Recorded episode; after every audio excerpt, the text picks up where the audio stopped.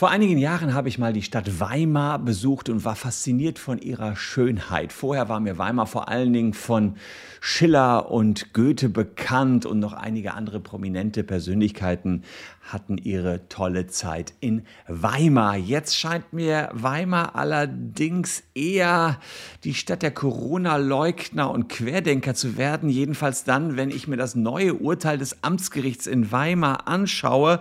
Äh, da gab es ja schon mal im Januar ein ziemliches Skandalurteil und jetzt wird es auch ziemlich krass. Da wurde am 8. April vom Amtsgericht Weimar beschlossen, den Leitungen und Lehrern der Schulen, der Kinder äh, A, also gewisse Kinder geht es drum, äh, der staatlichen Regelschule Weimar und der staatlichen Grundschule Weimar sowie der Vorgesetzten der Schulleitung wird untergesagt, für diese Kinder und aller weiteren, völlig irre, äh, an diesen Schulen unterrichteten Kinder und Schüler Folgendes anzuordnen oder vorzuschreiben. Im Unterricht, auf dem Schulgelände, Gesichtsmasken aller Art, insbesondere Mund-Nasen-Bedeckung, sogenannte qualifizierte Masken-OPs oder andere zu tragen, Mindestabstände untereinander oder zu anderen Personen einzuhalten, die über das vom Jahr 2020 gekannte hinausgehen, an Schnelltests zu Feststellungen des Virus SARS-CoV-2 teilzunehmen. Also, Völlig krass, hier werden die Schulleiter angewiesen, dass sämtliche Corona-Maßnahmen nicht nur für diese zwei Kinder, sondern für alle Kinder aufgehoben werden. Und die Erhebung Gerichtskosten werden dafür auch nicht äh, berechnet. So, also insofern äh, hat der Richter für diese 178 Seiten hier nichts genommen, hat drei fette Gutachter, Professor Kapstein, Professor Kubanda und Professor Kämmerer hier mit reingeführt und dann geht's rund. 178 Seiten. Warum alle Maßnahmen, die wir die letzten Jahre kennen, null und nichtig sind, hinfällig, nichts taugen und überhaupt gar keinen Bestand vor dem Gesetz haben. Ja, die Weimarer, die können es halt, ich glaube, es ist vermutlich immer der gleiche Richter, der sich hier die 200 Seiten ausdenkt, wo er wahrscheinlich hätte mit zwei Seiten sagen können, äh, lass das mal. Aber gut, wir schauen da jetzt mal näher rein und gucken uns auch mal wieder an, wie der Richter in Weimar das Ganze begründet hat, was dran ist und was meine Meinung dazu ist. Also bleibt dran.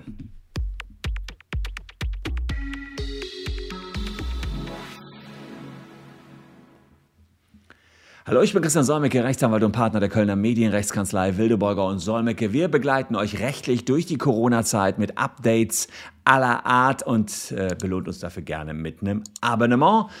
Und dann seid ihr auch künftig up to date. Ähm, Hintergrund des Verfahrens, über das ich heute berichten will, ist, dass eine Mutter für ihre zwei Söhne im Alter von 14 und 8 Jahren beim Familiengericht in Weimar ein sogenanntes Kinderschutzverfahren nach 1666 BGB in Verbindung mit 147 ähm, Familiengerichtsgesetz vom FG ähm, angestrebt hat. Das Verfahren sieht Maßnahmen vor, die das Familiengericht zur Abwendung einer Gefahr für das seelische Wohl des Kindes treffen kann, wenn Eltern dazu selbst nicht in der Lage sind. Die Mutter hat hier argumentiert, dass die Corona-Maßnahmen, die an den Schulen aktuell überall in Deutschland gelten, ihre Kinder physisch, psychisch und pädagogisch schädige, ohne dass es einen Nutzen gäbe. Das ist wichtig, denn natürlich äh, psychisch belastet werden Kinder durch die Schule oftmals, aber dann steht ein pädagogischer Nutzen dahinter. Und hier sagt die Mutter, hier ist überhaupt kein Nutzen dahinter, denn es werden außerdem nur noch zahlreiche Gesetze, die Verfassung und internationale Konventionen verletzt. Die Hygienemaßnahmen bringen gar nichts, sagt die Mutter. Sie schaden den Kindern nur, die ganzen Hygienemaßnahmen. Und das Gericht in Weimar sagt, zu Recht, die Mutter hat's raus. Ja, das Gericht äh, ist zu der Erkenntnis gelangt, dass die verbotenen Maßnahmen, äh, dass die jetzt verbotenen Maßnahmen, also von dem Gericht verbotene Maßnahmen, Maske tragen, Abstand halten ähm, und Schnelltests überhaupt nicht dazu dienen, Corona einzuschränken und dass sie eine große Gefahr für die geistige, körperliche und seelische Entwicklung sind. Und das Gericht stützt das auch auf drei Gutachten. Jetzt schauen wir uns Stück für Stück nicht die 180 Seiten, keine Sorge, da ist auch viel bla bla blub blub drin. Ähm, aber ähm, ich glaube, es sind wahrscheinlich so die gleichen Argumente wie aus dem Januar-Urteil, denn der Richter hätte echt zu viel Zeit, wenn er ständig immer wieder 180-seitige Urteile schreiben könnte. Jetzt sagt er also Folgendes. Erstens, Tragen von Masken. Ähm, Tragen von Masken sei nicht effektiv, das sei durch ein Gutachten belegt. Experimentelle Untersuchungen zur Filterleistung von Masken und mathematische Schätzungen seien nicht geeignet, eine Wirksamkeit im wahren Leben zu belegen. Das heißt, das Gericht sagt, naja, ähm, hier hat man das ja nur getestet in einer klinischen Umgebung, ähm, und mathematisch hat man was berechnet, aber das ist nicht das wahre Leben.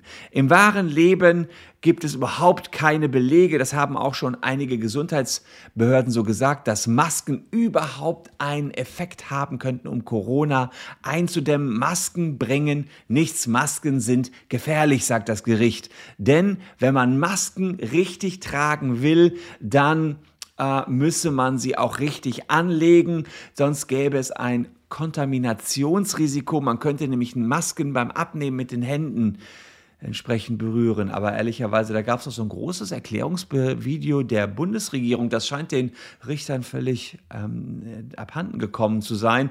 Natürlich gab es große Erklärungsvideos, anders als das Gericht hier sagt, wie man Masken aufzusetzen hat. Dass man, ich habe jetzt gerade keine Maske in meinem Studio, aber dass ich sie an den Bändern anlegen muss, um die Ohren nehmen muss, vorsichtig hinten eins für eins wieder abnehmen muss, nicht reingreifen soll.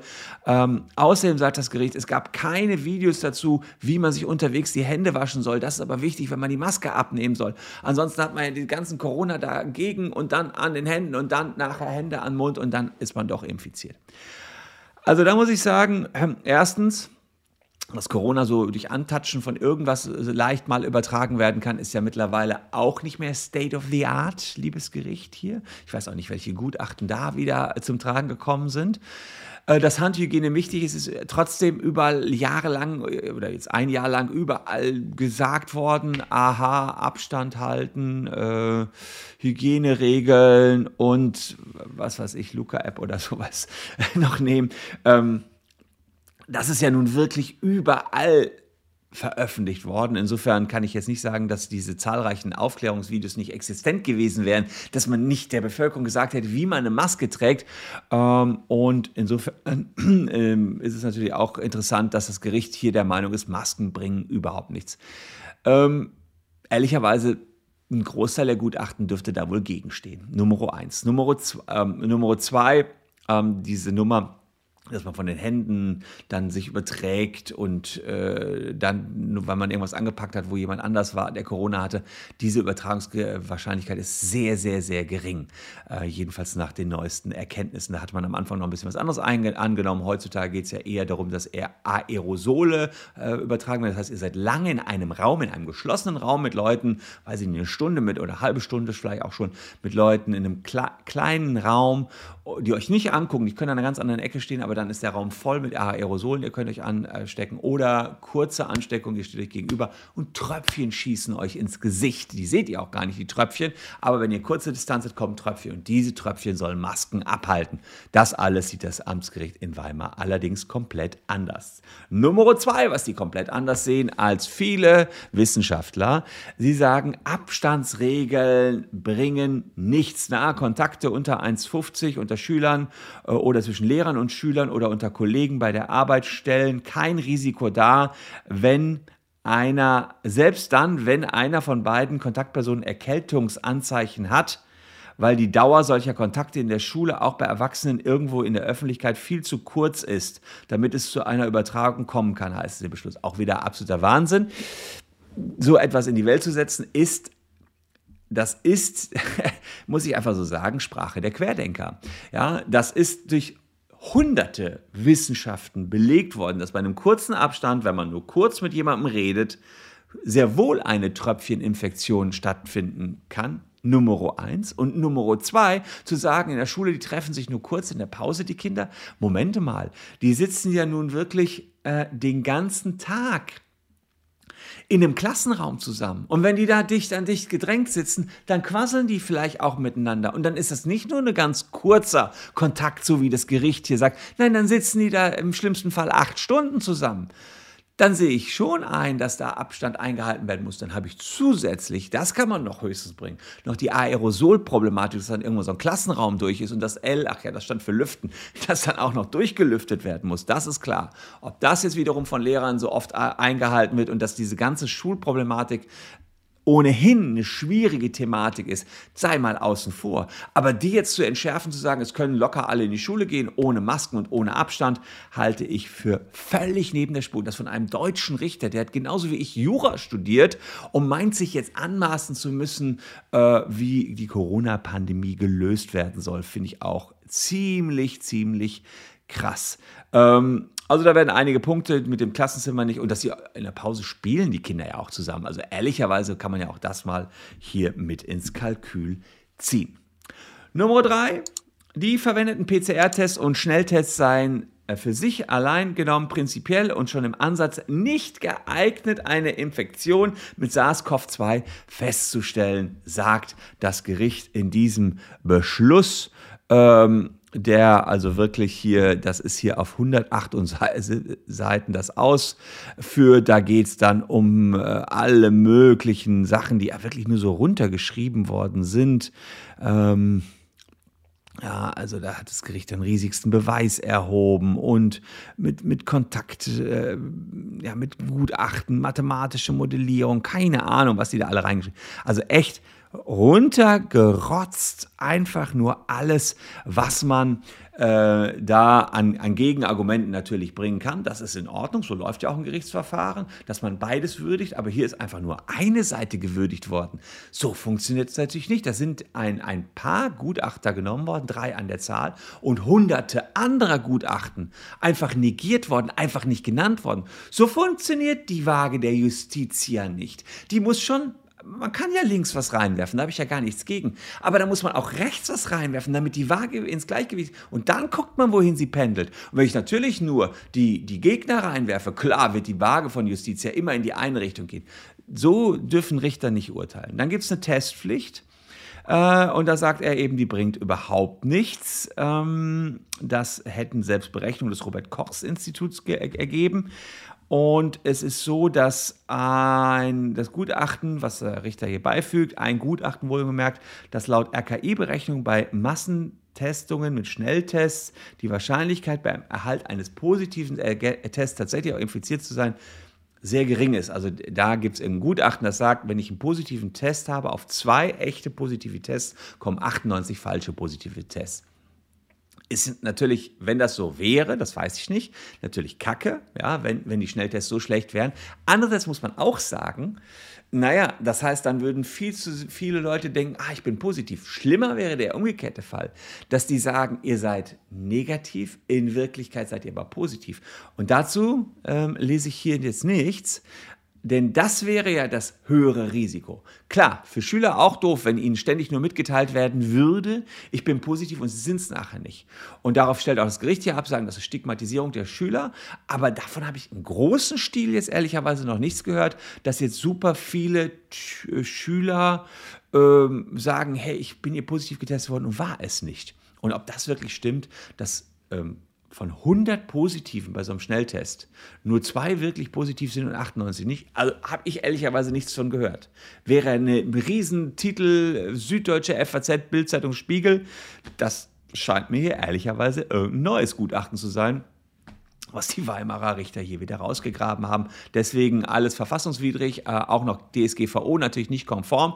Darüber ehrlicherweise kann man sogar diskutieren. Das ist ein Punkt, über den kann man diskutieren.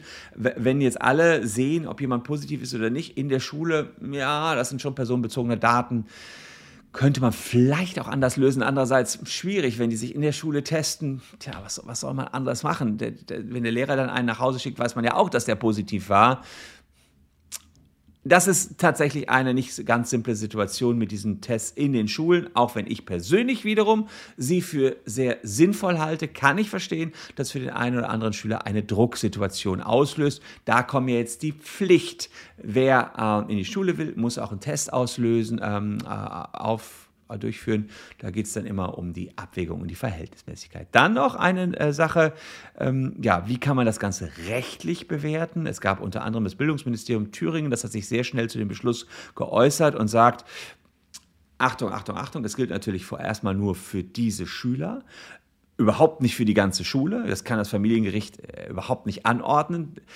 Das hat er zwar hier gemacht, aber klar, kann, er kann nur bezogen auf die Mutter und ihre Kinder und nicht für alle Kinder dieser Welt und schon gar nicht, also nicht für alle Kinder dieser Schule und schon gar nicht äh, für alle Kinder dieser Welt das urteilen. Hat er einfach gemacht, für alle Kinder der Schule irre Entscheidung eigentlich, also wirklich irre, ist er nicht befugt zu, einfach etwas getan, was der Richter nicht darf, kann man ja mal reinschreiben, in Urteile kann man einfach, Urteile sind ja nur ein Stück Papier, da kann ich ja reinschreiben, was ich will, die haben ansonsten jetzt erstmal keine tiefer gehende äh, physikalische Substanz außer ein Blatt Papier und was drauf getippt, das hat er also reingeschrieben, auch für alle, alle Schüler ansonsten an der Schule, um alle Schüler zu schützen.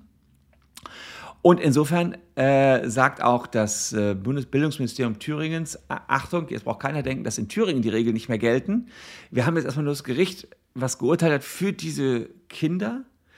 Und im Übrigen, äh, ehrlicherweise, Familiengericht ist hierfür überhaupt nicht zuständig. Wenn die Schule geregelt werden soll, dann befinden wir uns im Bereich der sogenannten öffentlichen Verwaltung. Im Rahmen der Daseinsvorsorge sind hier die Verwaltungsgerichte zuständig, über so welche Regeln zu entscheiden, aber nicht die Familiengerichte. Und es wird nicht nur die Entscheidung selbst und diese Verfahrensfehler diskutiert unter den Juristen, sondern auch das, die Gutachten selbst, sie seien höchst zweifelhaft, äh, sie seien mindestens wissenschaftlich fragwürdig. Es gäbe zig genügend Untersuchungen, die zeigen, dass die Einhaltung der Regeln eben doch eine Ansteckung verhindert und diese Gutachten sind eben nicht genannt worden. Übrigens, die Gutachter, die hier sich bereit erklärt haben, für den Richter diese Gutachten zu schreiben, sollten ehrlicherweise recht vorsichtig sein. Nach 839a Absatz 1 BGB haftet ein gerichtlich ernannter Sachverständiger bei vorsätzlicher oder grob fahrlässiger Erstattung eines unrichtigen Gutachtens für den Schaden, der Verfahrensbeteiligten entstanden ist. Sprich, würde jetzt tatsächlich durch diese Gutachten die Maskenpflicht aufgehoben an der Schule, würde tatsächlich jetzt äh, die Abstandsregeln äh, aufgehoben werden und keine Tests und stecken sich dadurch alle Kinder an. Naja, dann kann man tatsächlich überlegen, ob man nach 839a BGB die Gutachter dafür in die Haftung nehmen kann. Im Übrigen muss man auch sagen, habe ich gar nicht, habe ich ganz schöne Zweifel, ob die ganzen Maßnahmen so unverhältnismäßig sind, wie der Richter das sieht. Denn man kann ja schon argumentieren, Klar ist Maske tragen blöd, aber ob die Psyche der Kinder dadurch so nachhaltig geschädigt wird, das wage ich an dieser Stelle einfach mal zu bezweifeln. Aber wie immer bei diesen Themen wird das höchstwahrscheinlich heftigst diskutiert werden und Einige Corona-Leugner werden sich bestimmt auch unten in den Kommentaren finden. Also treibt es nicht zu doll, bleibt bitte sachlich, Leute, in den Diskussionen äh, und lasst ein Abo da, falls euch das Video gefallen hat. Und last but not least, nochmal der Aufruf, den habe ich letztens schon mal im Video gestartet. Wir wachsen ständig hier als Kanzlei WBS. Äh, wir haben schon rund um die 80 Mitarbeiter, suchen aber weiterhin Verstärkung. Wir suchen neue Anwälte, wir suchen oder weitere Anwälte, wir suchen Rechtsanwaltsfachangestellte, wir suchen Referendare, wir suchen freie Mitarbeiter. Was wir alles suchen, seht ihr unten im Link zu unserer Karriere äh, und zu unseren Jobs. Ist in der Caption, einfach mal reinklicken. Und ja, wenn das für euch passt und ihr sucht selbst auch einen Job, würde es mich freuen, wenn ihr uns, wenn ihr euch bei uns bewerben könntet. Ja, so viel zu diesem Skandalurteil, anders kann ich es nicht nennen, aus Weimar. Zwei weitere Urteile habe ich hier noch für euch äh, beziehungsweise Videos für euch zusammengestellt. Würde mich freuen, wenn ihr noch ein bisschen dran bleibt. Tschüss und bis dahin.